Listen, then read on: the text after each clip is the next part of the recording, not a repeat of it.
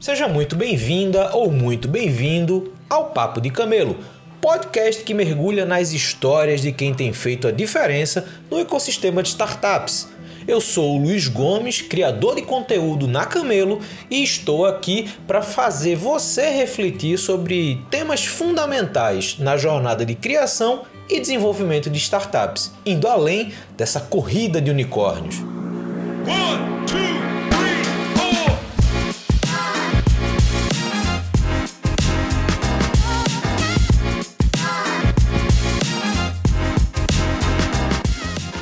Estamos começando mais um Papo de Camelo. Hoje eu vou conversar com o Tiago Oliveira, que é CEO da Monest, uma startup fintech que a gente vai entender um pouquinho mais o que é que faz, uma aplicação no mercado financeiro que não é tão comum da gente encontrar, o que é ótimo para a gente conhecer mais cases, mais exemplos e, obviamente, a experiência do Tiago por trás da Monest.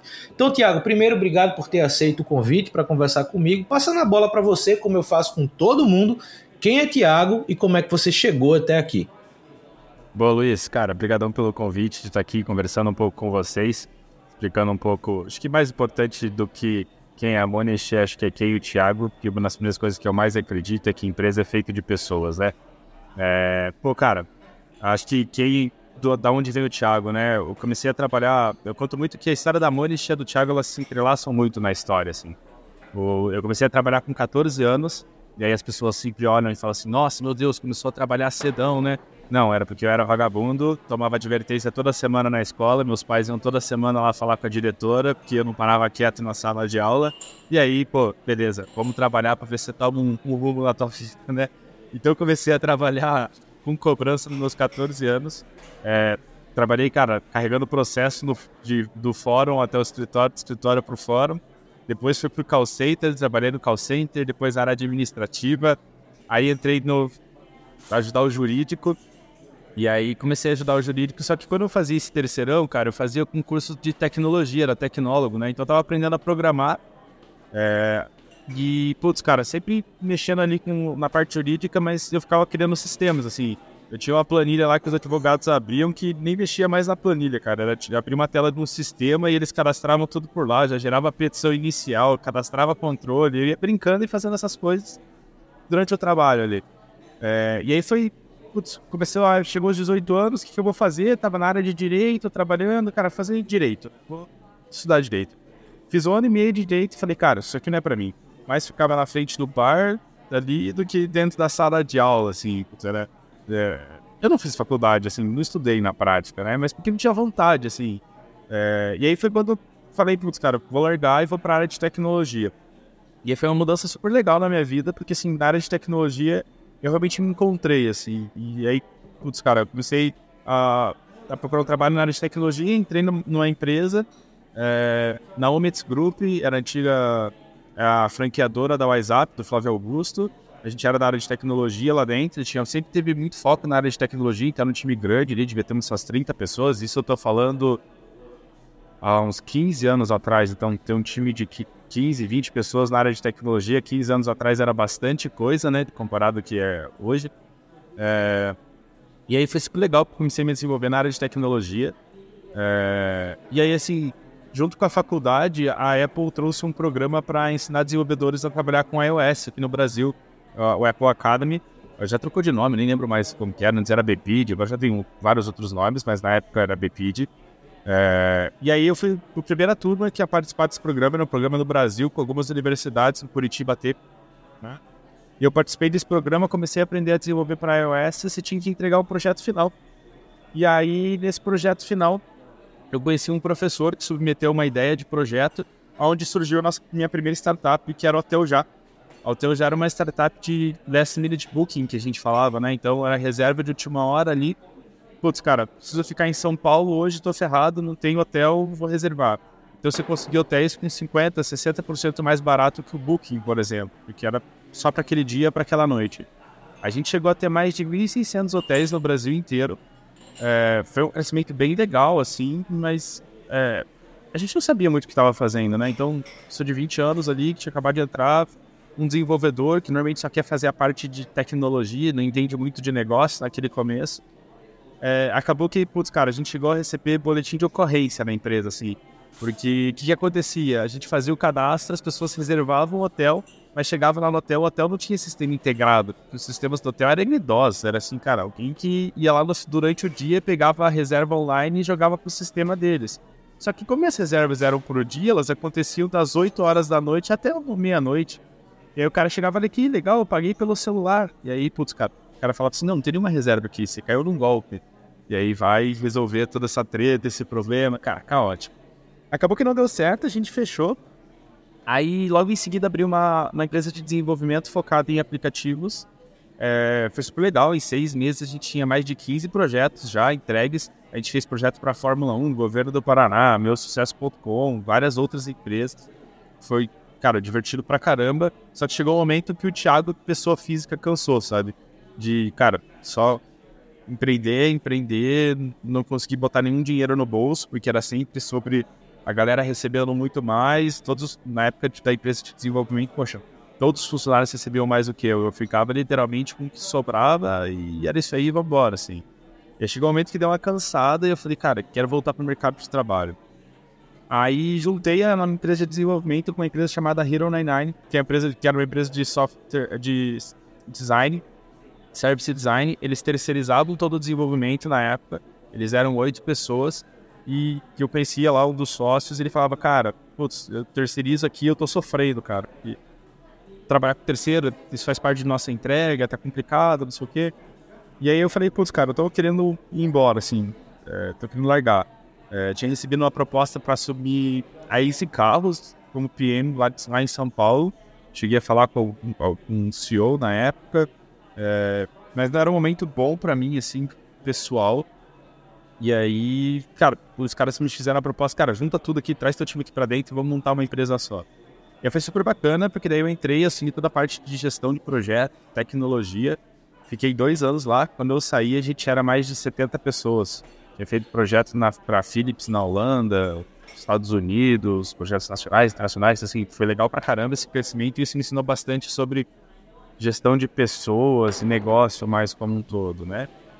E aí foi quando é, em 2018 eu fiz um curso de Nano Degree na Udacity sobre Machine Learning.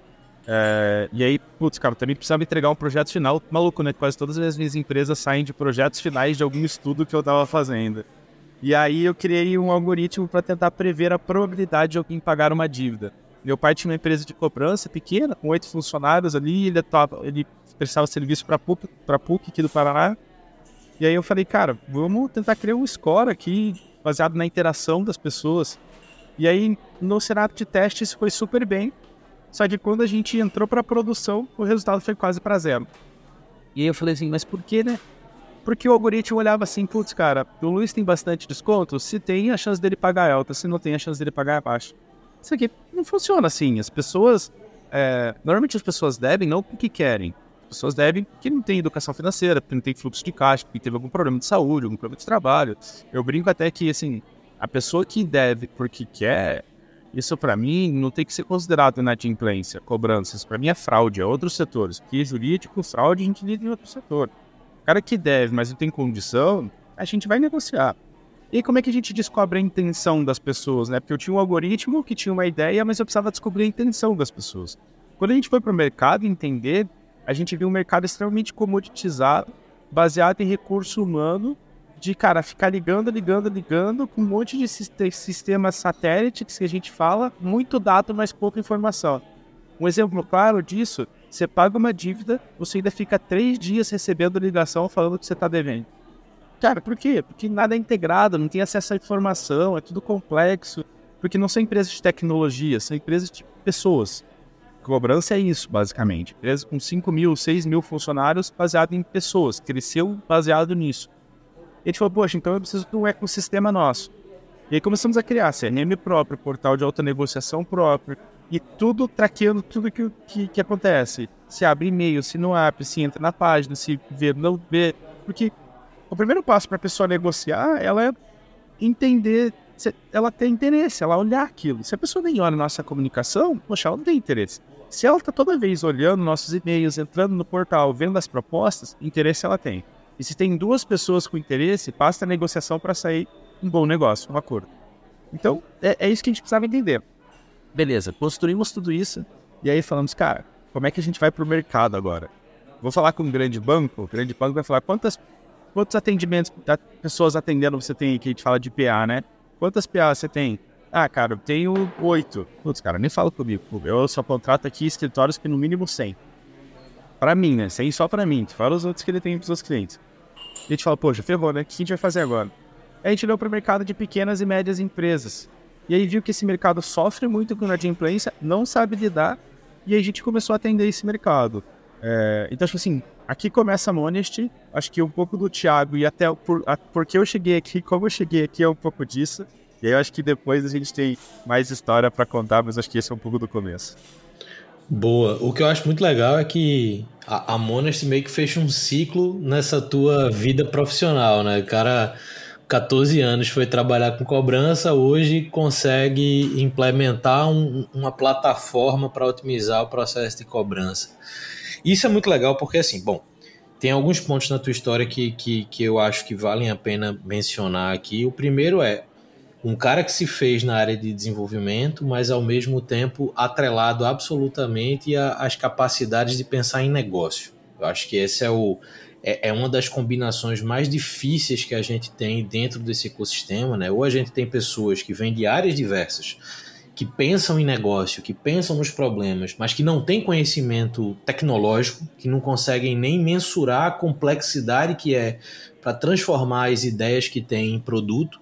Por outro lado, a gente tem muita gente boa tecnicamente, mas que, por mais que consiga desenvolver produtos extremamente complexos e, enfim, tecnológicos em todos os aspectos que a gente possa explorar aqui, mas acaba não desenvolvendo uma visão clara de negócio, então não entende como é que as pessoas vão consumir e tal, e eu acho que você conseguiu, na tua trajetória e com as tuas experiências, ficar nessa interseção. E eu acho que essa interseção ela é muito interessante, até para quando a gente olha o modelo que a Monast tem, que é um modelo, sim, que é tradicional em termos de mercado, né? O mercado de cobrança existe desde o dia que alguém emprestou dinheiro para outra pessoa ou cedeu dinheiro para outra pessoa. É, mas é um mercado que, quando a gente traz para o mundo digital, ainda é um mercado muito tradicional. Né? Vou fazer uma comparação simples para quem está ouvindo a gente é como se fosse um mercado cartório. Você tem um mercado extremamente tradicional enquanto mercado, mas quando a gente olha para soluções digitais que otimizam, que melhoram e que mudam os processos, a gente ainda está dando alguns primeiros passos e esses passos muitas vezes não são tecnológicos, são culturais. Né? Então é você ter as empresas entendendo que existe uma nova cultura de cobrança, uma nova estratégia, um novo processo de cobrança, e, e esse é o ponto que me chama mais atenção como vocês se posicionam no mercado. Então, obviamente, faz sentido a gente conversar um pouquinho mais sobre a motivação de, de criação da Monest, mas eu acho que você já passou por isso. E o que eu queria levantar agora, Tiago, para a gente aprofundar um pouquinho mais nisso é a gente tá, e aí foi é, essa comparação que eu fiz, inclusive, com o mercado de cartório, é também para provocar essa próxima pergunta que eu vou te fazer, que é o seguinte: você está lidando com um mercado que culturalmente é muito tradicional e que historicamente não foi um mercado que se abriu rápido para as tecnologias. Né? Uma coisa é você ter um CRM, outra coisa é você integrar o CRM com a inteligência que te ajude a integrar os processos de cobrança e crie uma experiência positiva para quem está sendo cobrado também.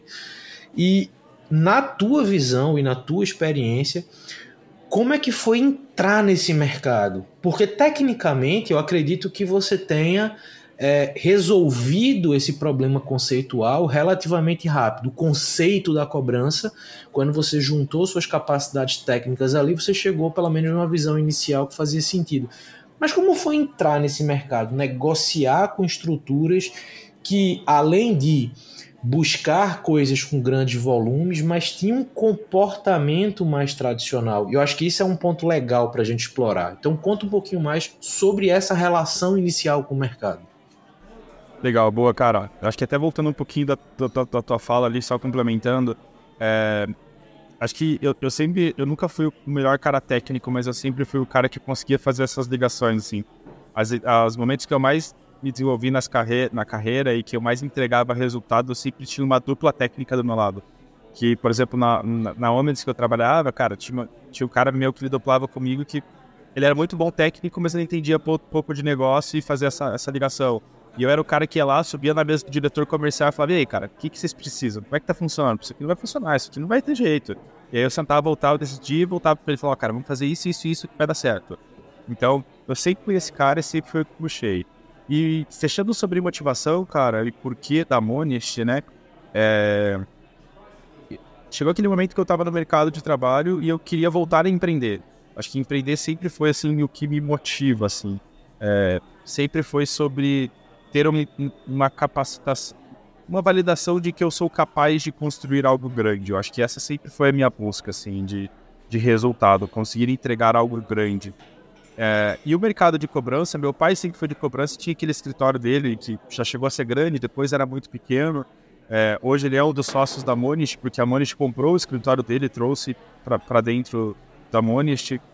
É, e, e, acho que assim, o grande que me motivou e que faz grande parte, a gente sempre, eu sempre tive um processo muito próximo da família. Mas foi, cara, eu preciso. E como meu pai saiu do banco e foi empreender, ele nunca teve uma estrutura financeira boa por longo da vida. Traduzindo, não tem aposentadoria, tem uma garantia de aposentadoria. Então, um dos grandes motivos é, cara, vou assumir isso aqui porque eu vou aposentar eles e vou dar uma vida para eles, para eles ficarem tranquilos e poderem fazer o resto, curtir o resto da vida, sabe? Chega um momento que eu acho que você precisa fazer é só ir pra praia e ficar sossegado lá. Ele gosta de pescar, pegar o barquinho dele e pescar. Então, acho que isso, isso são coisas que me movem muito mais do que o dinheiro, assim. É, óbvio que o dinheiro tem muito, muita relação, mas eu falo hoje, cara, na área de tecnologia eu podia estar muito bem trabalhando para uma empresa lá para fora, como eu já trabalhei, ganhando em dólar aqui no Brasil e, e, tirando um bom dinheiro, sabe? Ganhando lá seus 12 mil dólares lá fora, conseguindo trabalhar. Já tive propostas, recebi uma proposta mês retrasado disso e eu falo não tranquilamente, assim.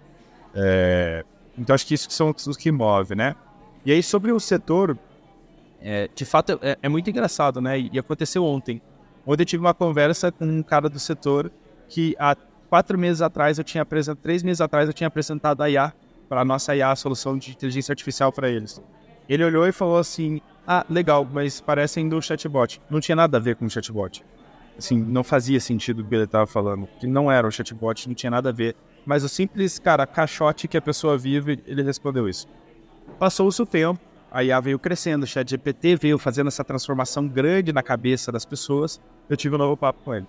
Nesse novo papo com ele, ele, nossa, cara, muito legal isso. Putz, cara, eu quero conhecer mais. A gente precisa falar, a gente precisa. É, sim, cara, tu já tinha te falado isso lá atrás e foi, tipo, a resposta foi: parece, uma parece um chatbot. Então, assim, faz parte desse processo. E é muito maluco, né? Porque quando a gente fala de inovação no mercado de cobrança, que você falou, cara, o, o mercado é extremamente travado de, de inovação, é, é muito claro isso para mim. A última grande inovação que o mercado fala são os portais de autonegociação, que você entra e negocia suas dívidas online. Eu brinco e falo assim, cara, e-commerce que você passa cartão de crédito já existe há muito tempo, pessoal. Vamos lá. A gente só trouxe de outra área para cá, mas e-commerce, é, site que você compra online já existe há muito tempo. A gente só está trazendo isso para o mercado de cobrança. Então, assim, Tirando isso, a última grande inovação, a gente está falando dos discadores automáticos que todo mundo odeia, que é aquilo que você fica recebendo ligação. E isso é 15 anos atrás, cara. Um mercado que está há 15 anos sem ter uma grande mudança. E agora com a IA, a gente está se posicionando e a gente entende que isso de fato vai ser uma grande mudança no mercado de cobrança, que é o novo produto que a gente lançou. Que é uma inteligência artificial autônoma que negocia 100% sozinha. E, cara, as pessoas não veem diferença dela pro humano. É absurdo, assim, a, referência que ela tem, a capacidade que ela tem de negociar e conversar. E as pessoas negociam com ela e conversam sem saber que é uma IA lá na ponta. Então, acho que, assim, é, o mercado hoje está evoluindo, só que o mercado joga contra ele mesmo. Porque nessa sede de todo mundo querer entregar coisas novas sem saber o que é, de fato, todo mundo fala que tem. Então o que a gente mais sofreu no começo é falar, poxa, cara, olha aqui, eu tenho dash, eu tenho informação, eu tenho análise, eu tenho tudo. Todo mundo olhar e fala assim, mas cara, todo mundo fala que tem isso. Só que aí na prática, quando você começa a ter baixa performance, eles contratam mais pessoas no call center, botam para ligar mais para entregar resultado. Então todo mundo diz que tem, mas na prática não é o que acontece, porque é assim que o mercado roda há muito tempo. Então você tem duas grandes coisas, né? Você vai ter o cultural das pessoas serem mais restritas a essa inovação, mas na IA a gente está tendo a sorte porque isso está mexendo tão grande com o mercado que ninguém consegue ser cético a isso, porque está sendo um boom tão grande. É, a gente está gravando hoje dia 7, né? Ontem teve é, o lançamento da OpenAI, cara, já veio muita coisa nova. A gente já está falando de é, três vezes mais barato, duas vezes mais rápido criação muito mais fácil de IA. Então, assim, cara, tá sendo muito rápido isso. As pessoas ainda não se tocaram o tamanho da. A gente acha que vai ser grande, mas a gente não. As pessoas ainda não entenderam o quão grande vai ser. Então, assim, esse hype muito grande está ajudando a ter essa facilidade de entrada, está fazendo todas as empresas entrarem. Eu tive um grande, eu tive uma conversa semana passada com um vice-presidente de produto de uma grande empresa, de um unicórnio brasileiro, que a função dele é a literalmente procurar soluções de IA que barateiem custo e aumentem performance para todas as empresas do grupo. Então, assim, você já tem gente olhando só para isso dentro do mercado. Então, isso tem ajudado bastante. Então, você tem essa parte cultural e você tem as promessas que te quebram muito para você conseguir inovar. Porque daí todo mundo fala que tem, mas quem realmente faz acontecer? Eu tive já cliente aqui falando, cara, beleza, legal, mas bota o meu telefone aí para mim testar, deixa eu negociar, porque eu já tive muito fornecedor falando que tem, que tem, que tem, que faz e que é diferente, isso é quando vai para botar para rodar não acontece. Então acho que assim, esses dois grandes fatores são os maiores empecilhos que a gente tem para rodar dentro do mercado. Graças ao hype tão grande e o punch tão grande que a OpenAI e a inteligência artificial têm trazido, a parte cultural tem sido um pouco mais fácil da gente lidar e passar isso agora no mercado. Isso é muito legal porque e aí eu vou conectar com uma outra experiência tua. Eu acho que a primeira grande revolução tecnológica a nível de popularização que a gente teve foi o mobile. E boa parte disso veio da Apple. E aí volta para aquela experiência que você teve na Apple Academy. E hoje a gente está vendo essa próxima grande mudança conceitual tecnológica vindo de uma OpenAI, vindo é, de, uma, de uma entrega de, de, de valor baseado na inteligência artificial que muitas vezes as pessoas não sabem explicar, mas desejam, que as pessoas não entendem, mas querem. Então eu acho que isso é, uma, é, uma, é um momento muito importante para quem está empreendendo e muito bacana ver você puxar esse tipo de, é, esse tipo de, de pauta, porque você consegue mostrar o quanto esse movimento tem furado bolhas e barreiras que são extremamente tradicionais historicamente, mas que já geram desejo, já geram uma necessidade de você falar sobre isso com essas pessoas. Então, esse é um movimento que eu acho muito bacana é, e é bom ver cases de startup que já estão entendendo um pouco desse movimento, que estão se conectando com esse cenário, que estão integrando de forma que a gente sabe que, que não é tecnicamente tão absurdo, mas que gera uma, uma percepção de valor muito grande do outro lado. E tem uma coisa que você colocou que eu acho muito legal, que é mostrar para o mercado o quanto um desenvolvimento estrutural tecnológico pode gerar um resultado tão bom quanto, se não melhor, do que um atendimento feito no telefone.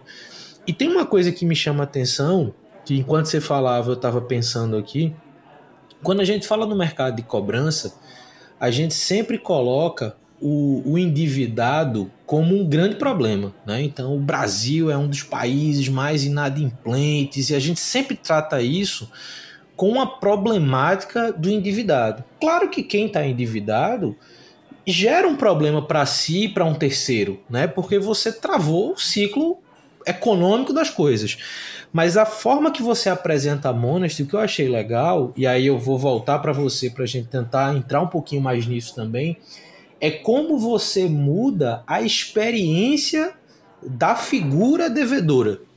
Né? Então, pô, eu tô devendo, meu celular não para de tocar a cada cinco minutos uma ligação padrão gravada que muitas vezes eu atendo desliga e cria uma, uma, uma pressão meio psicológica na cabeça da pessoa que deve, que é um negócio meio complexo, assim, que faz as pessoas, e aí eu não sei, vocês talvez tenha mais informações disso do que eu, mas eu acho que faz até a pessoa demorar mais para pagar, ou se, se preocupar de fato em negociar e achar um caminho que faça sentido.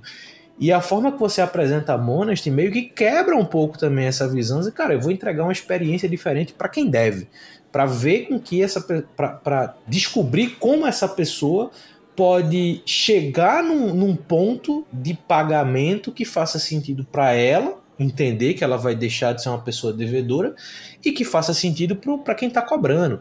E aí eu queria que você falasse um pouquinho mais disso, como é essa relação de vocês na entrega de valor, né, e esse é o ponto bacana, acho que, da conversa, na entrega de valor para a pessoa devedora, para fazer com que essa pessoa saiba a importância de sair desse status né, econômico. Então conta um pouquinho mais sobre isso aí na visão de vocês dentro da Monast. Legal, cara. É, eu acho que assim, o primeiro passo é. A gente está falando muito de IA e de tudo isso, né? IA para mim vai ser commodity, tá? Isso é muito claro. As empresas vão ter modelos próprios, isso vai ser commodity, todo mundo vai ter. Vai se dar bem com IA quem atrelar isso bem no ecossistema dele.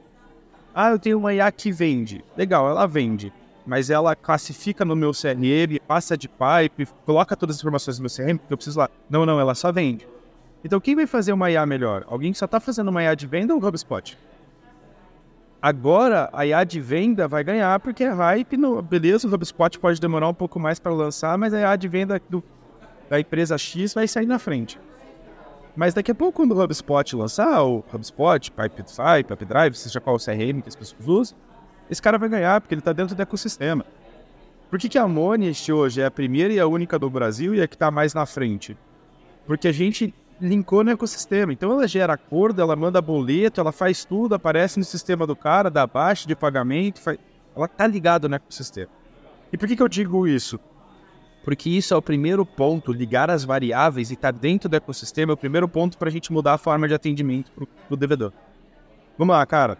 É, 70 milhões de inadimplentes hoje no país registrados pelo Serasa, isso que eles têm dados, eu acho que esse dado ainda vai ser é muito maior, a gente só não tem ciência porque é difícil chegar lá. Mas quando você tem toda essa informação, como é que você cobra 70 milhões de pessoas no país hoje? Cara, volumetria, o que acontece? Bota um discador, pessoas hoje, normalmente primeiro trabalho das pessoas, jovem aprendiz, ou aquele primeiro trabalho, o cara tem que fazer 120, 150 ligações no dia, bater uma meta e ter pressão e tem pressão pra caramba. Como é que você acha que vai ser o atendimento desse cara? Ele vai tentar entender o Luiz ou ele vai ligar? Fala, Luiz, você tem dinheiro para pagar? Não? Olha lá, cara, se não pagar, você vai ser negativado, cara. Beleza? Tudo bem? Então tá bom, cara. A gente retorna a ligação. Falou, valeu. Tá bom. E não tem como cobrar algo diferente desse cara. Esse cara faz 180 ligações, 140, 150 ligações num dia. Como é que você que esse cara analisa o cenário de cada um? Então hoje o devedor paga pelo pelo geral, pelo massivo, né? Pela quantidade de pessoas. Você não vai ficar separando, porque tem o cara que, assim, só paga na pressão. Tem esse cara. Mas tem outro cara que não pagou porque não conseguiu se ajeitar e se você conversar com ele bem, ele vai pagar. Só que hoje, não tem como você ficar separando. Porque como é que você vai separar isso? Só que quando você joga para uma IA que ela consegue analisar 90 variáveis, 100 variáveis, mil, um milhão, um bilhão de variáveis que você coloca para ela, ela consegue começar a unificar este atendimento. Então, por muito tempo, passou-se a falar sobre personificação da cobrança olhando para a estratégia. Do que adianta estratégia se você não tem como operacionalizar? Porque você não para o teu time, separa o teu time teu e treina porque ele só vai atender pessoas de X a X ano que gostam de futebol, gostam de falar disso e que tem problema porque perderam o emprego. E aí outro grupo que é por causa disso. Você pode ter toda essa informação, você pode ter essa estratégia, mas você não consegue operacionalizar. Então esse que é o problema hoje na ponta. Você não consegue operacionalizar isso. Com a entrada da IA, você vai conseguir operacionalizar estratégias de personificação. E aí você começa a mudar. A gente está perto. Não, cara, ainda tem um grande trabalho a ser feito, porque tem empresa que nem estratégia ainda tem. Tem empresa que já tem estratégia, tem empresa que já analisa, pô, cara, quantas vezes você ficou inadimplente, se é o teu primeiro pagamento, se você é cliente recorrente. A gente está falando, por exemplo, do Banco Carrefour, que a gente vai receber, a gente recebe informação dele de quanto tempo esse cliente está na base e isso muda a forma que a gente se relaciona com o cara. Se o cara é cliente há sete anos e o cara deixou de atrasar, a primeira mensagem que o cara receber, se você não pagar, você vai ser negativado, você fala, pô, sete anos que eu pago o cara, então aqui, a primeira vez que eu atraso e recebo falando que eu vou ser negativado, não faz sentido, não faz mesmo. Só que como é que você pede para uma pessoa que liga 180 vezes analisar todos esses casos, essas informações antes de ligar para alguém? Não vai acontecer no mercado extremamente comoditizado, que é terceirizado, a terceira está sendo cobrada com pressão num spread muito baixo de valor de receita, porque o banco não quer pagar, o financeiro não quer pagar muito, ele tem que se virar, ele paga pouco para o funcionário lá de baixo. Então, assim, o ecossistema não colabora para isso, para que isso aconteça. Então a IA vem traz, vai trazer isso, e assim a gente põe uma, um marco muito grande, vai começar uma nova era no mercado de cobrança, não só no mercado de cobrança, em N, cobrança, em N mercados para que a gente de fato use o ser humano para quando ele precisa ser bem utilizado. Ah, Tiago, mas já existiu várias revoluções, essa revolução industrial, várias revoluções que a gente passou. Sim, mas me diz a uma revolução que mudou aspecto cognitivo e não braçal. Todas as revoluções foram em braçal. Essa é a primeira grande revolução que consegue, é, que vai mudar toda aquela linha, todo o trabalho automatizado mental que é feito, a gente vai conseguir mudar.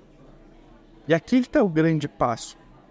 Porque aonde a gente não tem padrão, aonde a gente não tem pro, processo definido, aonde a gente não tem uma esteira definida, é onde vai entrar o humano. Porque de resto, a IA vai fazer melhor. Porque ela consegue analisar parâmetros, ela consegue analisar tudo o que envolve muito rápido, em dois, três segundos. Então, assim, esse é o começo para a gente conseguir separar de fato as pessoas como elas se comportam de formas diferentes. E não adianta, você pode ter uma estratégia linda. Você não operaciona, operacionalizou, não consegue operacionalizar isso bem hoje no mercado de cobrança. Isso é muito bacana porque, de novo, é uma visão que aponta muito para mudanças comportamentais, né, que é algo que a gente estava falando lá no começo. Né? Então a gente hoje é, e eu acho que você encerrou aí sua fala falando, colocando esse ponto muito bem, que é uma revolução que impacta o viés cognitivo, porque a gente está falando de algo que tem mudado diretamente comportamentos dos mais tradicionais, dos mais sólidos do mercado, através de um novo entendimento de processos. Né? Então, acho que uma inteligência artificial é, por sua por sua grande maioria de aplicações, ela é um facilitador de processos. Né? Então ela consegue otimizar e ela consegue paralelizar processos. Né? Então, enquanto você estava falando aí de uma pessoa que faz 150, 180 ligações por dia, uma estrutura de inteligência artificial ela pode paralelizar isso e atender esses 180 casos diários no tempo que for necessário, com uma com a necessidade de, de interações necessárias para que cada uma daquelas 180 pessoas por dia elas possam entender o seu contexto e serem é, é, é, e serem abordadas, como você falou, de um jeito que faça sentido para o cenário dela. Né? Então, é, isso é muito bacana, porque assim, a gente fala quando a gente fala de, de, com startups em geral, a gente sempre olha a questão do relacionamento com o cliente. No teu caso, o, o teu cliente principal, vamos dizer assim, é o cliente cobrador, é quem cobra. Mas você tem um certo, uma certa responsabilidade com um perfil, vamos chamar assim, fazendo aspas com os dedos aqui, de cliente secundário, que é o devedor. Que se você souber lidar com, essa, com esse perfil, se você souber se relacionar com esse perfil, você traz esse perfil para perto de você e você, obviamente, aumenta a chance desse cara negociar uma dívida, zerar uma dívida e, óbvio, aquele teu cliente primário, né, aquele teu cliente principal, vai ver valor naquilo que você está fazendo. Mas essa percepção eu acho muito bacana e isso me gera uma questão, Tiago, que eu queria ouvir também muito mais tua opinião é, do que uma experiência, ou talvez até a experiência que se você tenha sobre isso, que é tua visão sobre este mercado fintech que vai para muito além de bancos digitais, né? Então você pega plataformas de cobrança, você pega plataformas que se especializam em um modelo específico de transação, você pega todo um viés de gestão financeira, de projeções de investimentos, etc. Você pega um cenário fintech que está muito diverso. É, e que tem, obviamente, furado barreiras comportamentais e tradicionais cada vez é, com mais qualidade e com mais resultados. Qual a tua visão sobre esse mercado? O que, é que você enxerga nesse mercado a partir de agora? E aí eu vou fazer uma relação muito do que você está trazendo conectado com esse movimento de inteligência artificial, né? Porque inteligência artificial, pela forma que a gente está recebendo hoje, ela não tem um objetivo específico, ela pode ser usada de forma muito pulverizada. Mas nesse cenário de fintechs e, e, tantas soluções do mercado financeiro que a gente consegue encontrar. Como é que você enxerga isso como próximos passos? O que é que você enxerga como desafios e como oportunidade dentro daquilo que você é, interage com outras pessoas, daquilo que você conversa dentro da Monest, enfim. Qual a tua visão sobre isso? Legal, boa, cara. Eu acho que não só o mercado de fintech, mas o mercado em geral, a gente vai ter uma subida de é, qualidade de entrega padrão, né? Então, tudo aquilo que é hoje entregue, a gente vai conseguir subir isso porque vai padronizar. E isso é muito bacana, assim, porque quando a gente está entrando em algumas empresas, a gente vai falar, a gente faz alguma POC com eles, a gente pergunta assim, cara, o que, que você vai avaliar da IA agora? Ele fala, eu quero avaliar performance. Eu falo, não, você não tem que avaliar performance. Você tem que avaliar a capacidade da IA e seguir as regras que a gente determinou para ela. Porque se ela segue muito bem as regras e direciona as pessoas como a gente quer isso, pessoas, processos, se ela faz o que a gente pediu para ela, a performance está atrelada a quem? A IA ou as regras que a gente determinou? Então, o grande ponto e o grande desafio que também é aí dentro é como conseguir fazer com que a IA entregue boas regras, porque se isso conseguir ser bem feito, a gente vai ter bons resultados operacionais, seja para automatizar um disparo, seja para automatizar uma comunicação, uma decisão, uma sugestão operacional, seja o que for. Então, grande parte do desafio, e aí eu acho que é, o hype causa isso, é super normal, mas tem muita gente entregando produto hoje que, assim, entrega o hype, mas não entrega o valor, porque eu de volta, eu acredito que o valor está quando você coloca IA dentro do teu ecossistema e não só resolve a ponta, não faz só ele conversar ou fazer qualquer coisa por, por fazer. É, quando a gente consegue de fato entregar o valor, vai ter os grandes avanços. O grande desafio agora é como eu consigo entrar dentro do ecossistema da empresa e fazer com que ela entregue valor de verdade. E, a, e, e, como fazer isso dentro de um modelo que, se você brincar de uma forma errada, ainda é caro, mas assim, vai baratear cada vez mais esse custo. É, mas grande parte é como você treina esses modelos para que eles sejam adeptos à sua realidade, ao seu negócio e entreguem valor para o seu negócio. É, acho que aqui é a maior dificuldade. Você vê muita startup conseguindo entregar rápido, mas não necessariamente com consistência. Você vê empresas maiores esperando um pouco para ver como vai ser o movimento e agora começar a, a colocar isso, porque elas já estão olhando, tipo, beleza, vou fazer uma IA que grava aqui que vende, legal. É fácil da gente fazer isso. Mas como é que ela consulta no meu sistema se o cliente já é ativo, não é ativo, uma rede de telefone. Putz, a gente sabe que é chato ligar para alguma telefônica para atendimento. Você acha que isso não dói para os caras? Com certeza dói. Você acha que eles não estão olhando? Então, mas você fala assim, não, mas já tem solução de IA que faz atendimento. Claro que tem, mas e na complexidade de negócio deles? Tem? Não tem. Porque você precisa treinar uma IA específica para eles na complexidade de negócio deles. Que precisa consultar o cliente para saber se já foi desligado a internet dele porque ele deixou de pagar a fatura ou não. E porque se ele paga, pagar na hora, você de fazer a IA de chamar o endpoint que reabilita a fatura dele. Essa é a complexidade e sempre vai ser. Tecnologia não necessariamente é sempre o foco de complexidade, é sim tecnologia com o negócio. Como é que você faz todas as regras de negócio serem atendidas pela tecnologia? E essa tem que ser o foco e essa tem que ser a complexidade. Colocar uma IA para conversar é o que o chat GPT faz e cada vez vai ser mais fácil as pessoas fazerem. Ontem, ontem lançamento mostrou isso. Você poder criar apps dentro da, do chat GPT e disponibilizar para todo mundo numa store para que qualquer um use. Então vai ser fácil fazer app. mas de volta, não vai estar resolvendo a principal dor que sempre é que precisa ser resolvida. E o meu negócio? Como é que faz isso ser atendido? A gente passa por isso. A gente tem uma IA de cobrança que está plugada na nossa plataforma, negocia, mas daí vem uma empresa de que vende álbuns de fotografia e fala: mas por que, que ela não respondeu que essa é a foto da formatura dele de 2018 do colégio XPTO, quando ele tirou com a mãe dele, que foi a foto que ele não pagou? Ninguém responde isso, cara. Porque isso é negócio. Como é que você atrela a IA e faz a IA aprender sobre todos os negócios do mundo para você criar um produto escalável? Para cobrança, por exemplo. Tá aqui a grande complexidade. É de fato, tecnologia com negócio. Só tecnologia é hype. Daqui seis, seis, seis meses, sete meses, um ano, a gente não está mais falando de hype. A gente está falando de entrega de valor de verdade. Então, acho que a grande dificuldade, o grande desafio que a gente tem é isso: entregar valor de negócio, de verdade. Assim, a gente preza muito, a gente bate muito aqui dentro. Porque é muito fácil se perder no hype. Olha que legal, faz isso, faz aquilo, tá bom, mas e aí? O que está entregando valor lá na ponta? Como é que a gente está resolvendo a dor lá na ponta dos nossos clientes? Como é que a gente está resolvendo o cara que está falando pra gente que a gente não falou que era a foto do álbum de 2018 dele com a mãe e por isso que ele não pagou. Sabe?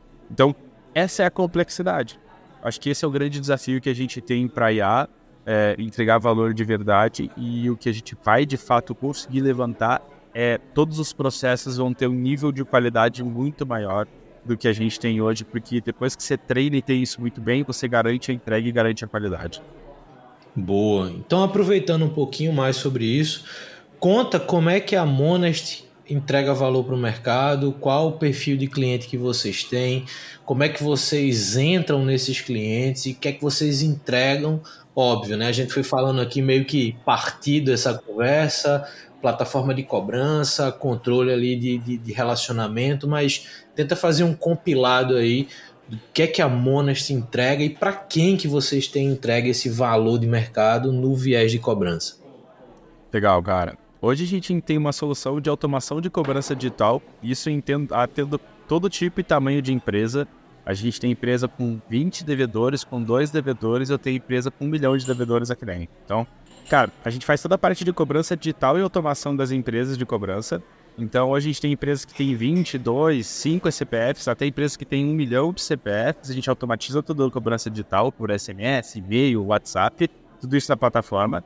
E agora tem o, o que a gente plugou, que é a nossa IA. Então, por exemplo, a partir do momento que a gente faz a mensagem por WhatsApp e o cliente responde, a IA assume essa cobrança, começa a negociar, faz toda a negociação, emite o boleto, envia o boleto para o cliente. Então, ela faz todo o processo de uma forma 100% automatizado. Então, assim, a gente brinca, você sobe os devedores da plataforma, dá o play, você literalmente não precisa fazer mais nada, porque agora com a IA, até a resposta do devedor e a cobrança a IA faz. Então, assim, eu tenho hoje IA rodando com empresas de 200 devedores, 300 devedores, postos, é, internet, provedores de internet, e eu tenho IA rodando hoje em Creditas, Banco Carrefour, Grupo Oscar, que a gente está fazendo POC com esses players. Então, assim, todos os tamanhos. E a gente fez algo super legal para a gente que, é, que a gente entende para o mercado. A gente, apesar de ter começado como uma assessoria de cobrança, no produto de IA, a gente não se posiciona, a gente se posiciona como uma empresa de tecnologia. Então, assim, empresa de cobrança, a gente fornece a nossa IA, faz o white label, personaliza para ele e ele pode atender todos os clientes deles com a nossa solução de IA sem problema algum. Eu acho que é um pouco disso que a gente faz hoje e essa é a forma como a IA tem atendido nossos clientes hoje. Isso é muito legal porque você consegue de fato expandir enquanto a gente fala de startups, né, o potencial de escala, você consegue dar esse potencial de escala atendendo inclusive outras estruturas de cobrança, né, com, com a estrutura tecnológica que você entrega. Isso é muito legal, isso também mostra muito para quem está empreendendo a capacidade de você enxergar aonde o seu produto de fato pode gerar valor de mercado. Né? Muitas vezes a gente olha só para as pontas mas a gente às vezes deixa de lado as oportunidades intermediárias que a gente tem ali de players que executam é, serviços similares, mas que poderiam se beneficiar com as plataformas que a gente desenvolve. Eu acho que isso que você colocou agora no final também é muito importante. E é importante também mostrar a capacidade que uma solução tecnológica tem de atender demandas distintas do mercado de cobrança. Né? Então, desde pequenas empresas até as grandes empresas, como a tecnologia ela consegue permitir que você acesse esses ambientes diferentes e, obviamente, gere valor para o mercado porque, de novo, a gente está num cenário onde o índice de inadimplência é muito alto, né? Então a gente costuma dizer aquele ditado no meio empreendedor, né? Tem enquanto você vê pessoas chorando, tem quem se comove, tem quem venda lenço, né? Então assim, a gente tem que saber em que lugar a gente vai se, se posicionar. Não quer dizer que você não vai se comover, mas você pode aproveitar também para vender lenço. E eu acho que esse é, o, é um compilado bacana desse cenário da Monast. Tiago, gostou do papo? Muito legal, cara. Sempre legal conversar, contar um pouco da nossa experiência, do que a gente tem se ferrado bastante aqui, aprendido bastante e, e, e faz parte desse processo, mas também do que a gente tem conquistado, né? Eu acho que do que você comentou, só gostaria de falar assim, muitas vezes quando a gente está empreendendo, a gente sempre pensa, e às vezes até de uma certa ganância e ego de ah, substituir e dominar o mercado. Sim, eu poderia estar pensando com a IA, porque a gente até agora é a única solução brasileira que foi a primeira e até agora a única no mercado de cobrança. Eu poderia estar falando de substituir todas as empresas de cobrança. Mas, cara, ao invés disso, de uma maneira até mais fácil de conquistar o mercado, é servir para todas elas. É uma frase que me marcou muito e eu sempre tento olhar para todos os meus negócios, que é, é, na corrida do ouro, eu sou o cara que vende a picareta. Então, em vez de ficar procurando aquela pepita grande que está todo mundo procurando, picareta vai todo mundo precisar. O cara que conseguiu achar ouro e o cara que não conseguiu achar ouro. Então, eu prefiro ser sempre esse cara que vende a picareta do que o cara que fica buscando aquela grande pepita de ouro, sabe? Boa. Cara, muito bom bater esse papo contigo, conhecer um pouco mais da tua história, história da Monast, história desse mercado de cobrança que a gente acaba tendo pouca oportunidade de conversar, porque é pouca gente, de fato, focando neste mercado. Eu acho que foi muito legal para quem ouviu a gente até aqui entender um pouquinho mais, óbvio, da tua experiência, de mais um case empreendedor, que eu acho que é muito legal é, as pessoas terem acesso. Lembrando que quem chegou até aqui esse conteúdo também ele está integrado a uma edição da newsletter da Camelo. Ele está disponível em todas as plataformas de áudio e no YouTube. E se você chegou até aqui, a gente se escuta no próximo Papo de Camelo. Valeu!